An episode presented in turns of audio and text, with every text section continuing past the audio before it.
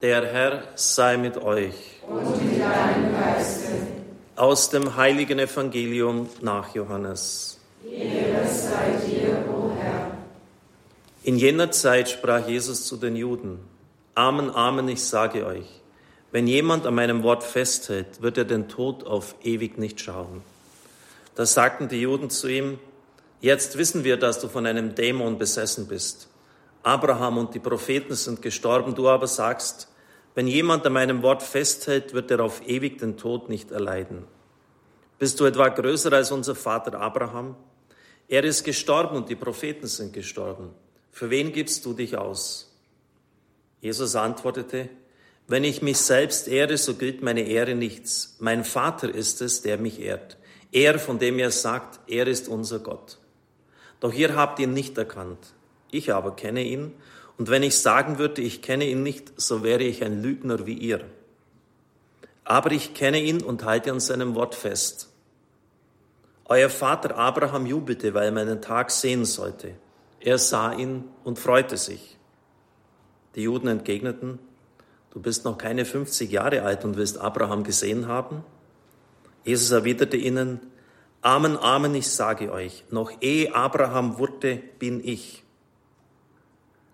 Da hoben sie Steine auf, um sie auf ihn zu werfen. Jesus aber verbarg sich und verließ den Tempel. Evangelium unseres Herrn Jesus Christus. Lob sei dir, Christus.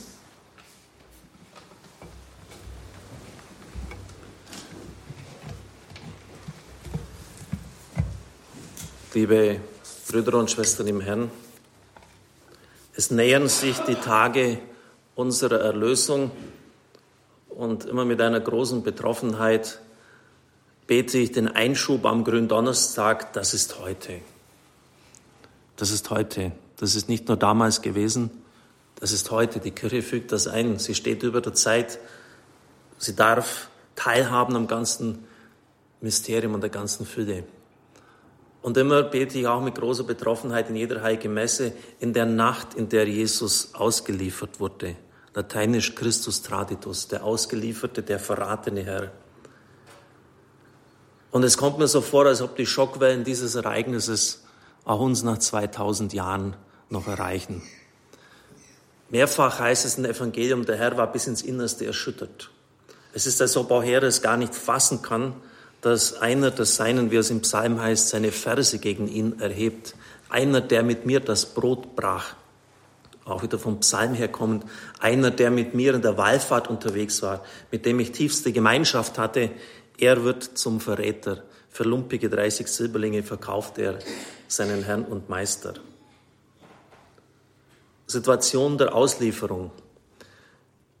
Zwei Onkel von mir sind mittlerweile gestorben, waren im Krieg einer ist viermal angeschossen worden und etliche, auch aus meiner Bekanntschaft und Verwandtschaft, erlebten noch russische Gefangenschaft.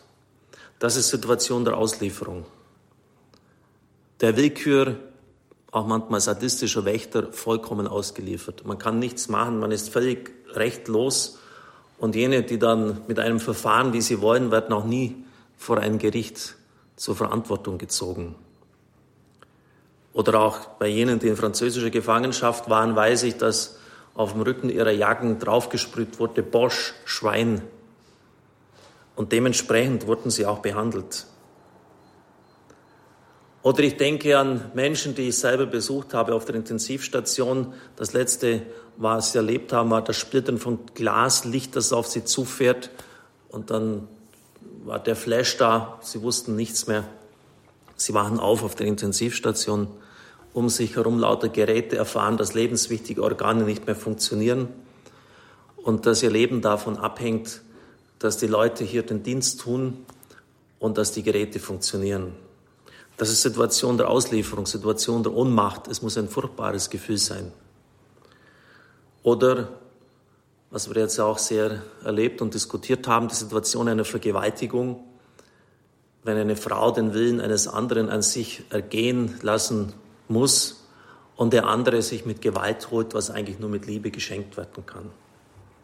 Ich stelle mir das als eine ganz furchtbare Situation der Auslieferung vor und genau in diese Situation hinein stößt Judas den Herrn. Und dann kommt natürlich auch noch die Lust am Schinden und am Quälen hinzu, denn die Dornenkrönung wurde ja von Pilatus nicht befohlen, das wurde nicht angeordnet. Das tun Leute, weil sie, man muss es so sagen, ihren Spaß haben wollen. Das sind wahrscheinlich syrische Soldaten, die einen riesigen Frust haben in diesem Land, ihren Dienst machen zu müssen. Überfälle der Juden sind an der Tagesordnung. Wir wissen aus den Schilderungen von damals, dass immer nur vier Soldaten schwer bewaffnet durch die Straßen Jerusalems patrouilliert sind und trotzdem wurden sie oft überfallen. Die römische Besatzungsmacht hat hart durchgegriffen, auch wieder verständlich, jeden Tag mindestens einer, der gekreuzigt worden ist. Und so lassen sie ihre, ihren ganzen Wut, wo sie jetzt endlich mal einen von diesen Juden haben, an ihm aus. Vor diesem Dornenkönig knien sie nieder, spucken ihn an, schlagen ihm ins Gesicht. Ich denke auch an die Bilder von feixenden SS-Schergen, die den Juden ihre Locken, die ihnen ja heilig sind, abschneiden. Einfach nur, um den Leuten weh zu tun, um sie zu quälen. Situation der Auslieferung.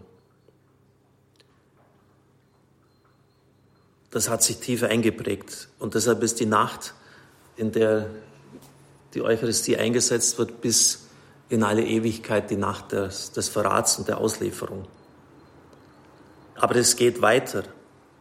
Er nahm das Brot und sagte, das ist mein Leib. Auch hier wieder, wir haben diese Worte zu sehr, zu oft, zu häufig gehört, als dass sie uns noch bewegen würden. Er sagt, das bin ich selber. Und keine theologische Theorie, ich habe ja auch in Dogmatik meinen Schwerpunkt gehabt. Insgesamt gibt es 150 so Ideenkonstruktionen, wie man das einigermaßen erklären könnte. Kann auch nur annähernd das zum Ausdruck bringen, was hier geschieht. Er sagt, das bin ich selber. Und alles andere, was wir in der Kirche haben, entschuldigen Sie, vielleicht ist diesen Ausdruck, der auch angreifbar ist, ist Deko. Das sagen die Ministranten manchmal, wenn es mehrere sind, dann kann nicht jeder einen liturgischen Dienst haben. Ja, was hast du für eine Aufgabe? Du bist Deko, Dekoration, sagt der Oberministrant zu den kleineren oft. Du läufst einfach so mit. Die schönen Messgewänder, entschuldigen, wenn ich so, aber man muss man vielleicht zugespitzt formulieren, damit man erkennt, worauf es ankommt. Unsere schönen Kirchen, die vergeudeten Kelche, alles gut, alles wichtig, hat seine Berechtigung. Wir können aber auf, letztlich auf alles verzichten, aber nur nicht darauf, dass jemand sagt, das ist mein Leib, das bin ich. Und notfalls kann man es wie im Gefangenenlager auch mit einem Blechnapf oder sonst irgendetwas feiern, die Heilige Messe, wenn es gar nicht anders geht. Das ist das Entscheidende, das ist unser Reichtum, das ist der Schatz, der uns durch die Jahrhunderte hindurch mitgegeben worden ist. Das heißt, Christus hat sich durch den Hass, durch die Wut, die wir auch im Evangelium gehört haben, nicht aufhalten lassen. Er ist erfinderisch geworden. Er hat etwas gemacht, was sich kein menschlicher Verstand auch nur ansatzweise ausdenken hat können. Dass er sich durch die Jahrhunderte hindurch hineinschenkt, dass er sagt, das bin ich. Da stößt sogar der Schenken Gottes an Grenzen. Denn mehr als sich selber kann er nicht geben. Mehr geht nicht. Er liebte die Seinen bis zum Äußersten, bis zum Letzten, bis zum geht nicht mehr. Und er weiß, dass dieses Schenken und Lieben sicher dann auch wieder mal missbraucht wird. Denken wir nur an die Satanskulte oder auch viele Kommunionen, wo Menschen, Hildegard von Bingen hat ja seine Vision mal großartig beschrieben, völlig unvorbereitet nach vorne gehen, als ob sie einen Keks oder ein Beruhigungspille abholen würden. Er macht sich erst recht verletzlich, simpel gesprochen, er setzt noch einen drauf. Dort, wo der Hass grenzenlos wird, fließt die Liebe über alle Ufer, könnte man bildlich sagen. Lässt er sie überhaupt nicht beeindrucken. Liebe Brüder und Schwestern im Herrn, das hat mit unserer Nachfolge des Herrn sehr viel zu tun. Denn das sind ja die zentralsten Worte im Leben des Herrn, die in jeder heiligen Messe und nicht wenige gehen ja jeden Tag zu ihr, wiederholt werden. Die Wandlungsnachfolge, die Wandlung prägt unsere Christusnachfolge. Ohnmacht, Auslieferung, Gestern habe ich die Bilder gesehen von Idomeni, Flüchtlinge, die drei Tage lang bei Starkregen in Sandalen durch die Gegend laufen, erbärmlich frieren. 80 Leute, die sich ein WC teilen. Sicher eine gewisse Kapitulation Europas, dass solches möglich ist in unserer Zeit noch. Situation der Auslieferung. Eine überbordende Fülle von Verpflichtungen und Aufgaben und wird ihnen kaum gerecht. Und der Chef sagt, das war erst der Anfang, nächstes Jahr bekommst du noch den Job und das noch und da haben wir auch noch jemand weggekündigt. Er weiß eh nicht, wie er das jetzt schon schaffen soll, Situation der Auslieferung. Oder wenn jemand krank ist, gestern habe ich einen Brief von einem Mitbruder bekommen. Ein Mitbruder hier bei uns ganz in der Nähe hat Darm- und Leberkrebs. Eine Frau ist schwanger, die Ärzte haben eine sehr ungünstige Diagnose. Das erste Kind war schon schwer behindert. Die Pfarrsekretärin, Darm- und Leberkrebs. Judith W., fünf Kinder, heute Operation Brustkrebs. Mario S., wird seit 14 Jahren im Unfall gepflegt. Die Eltern haben jetzt Parkinson, wissen kaum mehr, wie sie es bewältigen sollen. Situationen der Auslieferung, der Ohnmacht. Und sicher ist es in den meisten Situationen gefordert, dass man einfach mal praktisch etwas ändert, dass man hilft. Aber wie Sie alle wissen, beginnt es meistens, beginnt es eigentlich immer im Inneren, mit der inneren Einstellung. An der Herangehensweise entscheidet sich alles. Christus hat sich vom Bösen nicht aufhalten lassen, er hat sich nicht lähmen lassen. Er ist schöpferisch gewesen, er hat etwas Neues geschafft, etwas, was man im Alten Testament außer den ganz schwachen Symbolen, den schwachen Andeutungen nie erahnen hätte können, dass man Gott essen und trinken kann. Dass er so sich uns gibt, Hingabe bis zum Letzten. Ein Beispiel hierfür schenkt uns Mutter Teresa. Sie wird ja heilig gesprochen. Gegen den Widerstand des Vatikans hat sie ihren Orden gegründet. Und ihre Biografie ist auch interessant. Sie war das jüngste von drei Kindern. Mit acht Jahren stirbt der Vater. Die Familie steht im Freien, ohne Existenzgrundlage, keine Versicherung. Die Mutter wird depressiv und überlässt zunächst ihrer ältesten Tochter Age alle familiären Aufgaben, überwindet aber dann ihre Niedergeschlagenheit. Die kleine Agnes lernt, dass das Unglück überwindbar ist und dass man ihm mit unter erfinderischem Geist entgegentreten muss. Denken wir an die Biografie, vielleicht kennen Sie jene von Mutter Angelika, da war es genau das Gleiche.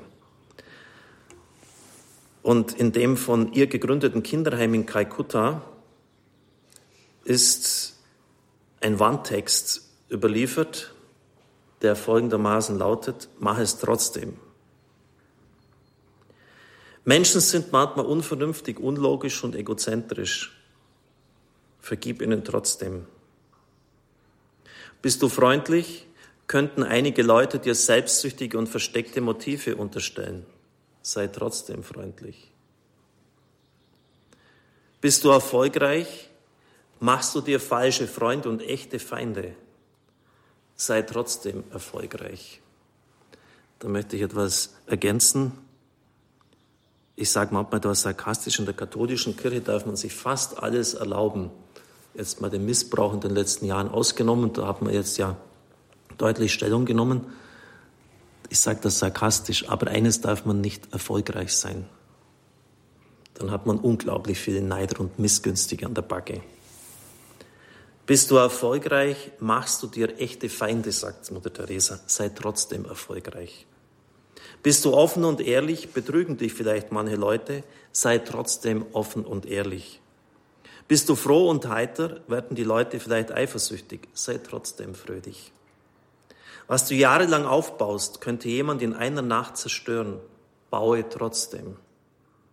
Das Gute, das du heute tust, wird morgen vielleicht schon vergessen sein tu trotzdem Gutes. Gib der Welt das Beste, was du hast, auch wenn es nicht genug ist. Gib der Welt trotzdem das Beste, was du hast. Am Ende geht es nur um dich und Gott und nicht, was die anderen denken. Liebe Brüder und Schwestern im Herrn, aus diesem Holz sind Heilige geschnitzt. Und das ist eine Gewissenserforschung auch für uns. Ich bin oft erstaunt, ich sage es auch ganz offen im eigenen Radio, manchmal im eigenen Betrieb sozusagen, wie Leute sich immer wieder bremsen lassen. Da hat, irgendeiner sich schräg angeschaut, ein Gerücht in die Welt gesetzt, da war irgendetwas, was nicht gepasst hat. Ja, und schon hängen sie an der Decke. Wo bleibt die Christusnachfolge, Freunde? Hat der Herr so gehandelt? Wenn er den Bettel hingeschmissen hätte, wären wir bis heute nicht erlöst. Widerstände sind da, sage ich immer wieder, und das haben auch manche Mitarbeiter schon hören müssen, um überwunden zu werden. Und wer Steine in den Weg legt, dem kann ich danken, denn mit diesen Steinen baue ich mein Haus. Sei schöpferisch, sei kreativ, schaffe Neues. Geh mit umso größerer Kraft an deine Aufgabe heran, je mehr versuchen, sie versuchen, dich zu blockieren. Stand up and fight. Steh auf und kämpfe. Entdecke dein wahres Ich. Glaube an dich selbst. Ich darf vielleicht etwas aus meiner eigenen Biografie einfügen. In einer Zeit, in der es, wie es beim Roletti ist, so gut wie gar nichts mehr geht, habe ich irgendwann mal angefangen zu malen. Das musste man in der Therapie damals machen und hat mich derart angeödet. Das Zeichnen hieß das damals Kunsterziehung. Habe ich halt lieblos meine Bilder runtergezeichnet. Und plötzlich habe ich entdeckt, dass es eine Tür zu meiner Seele ist, denn die Bilder, die ich gemalt habe, waren derart explosiv von Farben, von Licht, dass es einen fast weggebeamt hat. Und dann hat der Arzt gesagt, das ist ihr wahres Ich. Das sind Sie. Und jetzt ist irgendein Schatten auf Ihrer Seele, aber das wird weggehen. Aber das sind Sie. Bilder als Fenster zur Seele.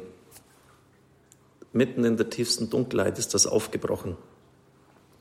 Und mitten im scheinbaren Untergang kann man Neues entdecken, sehen. Ich habe es erlebt.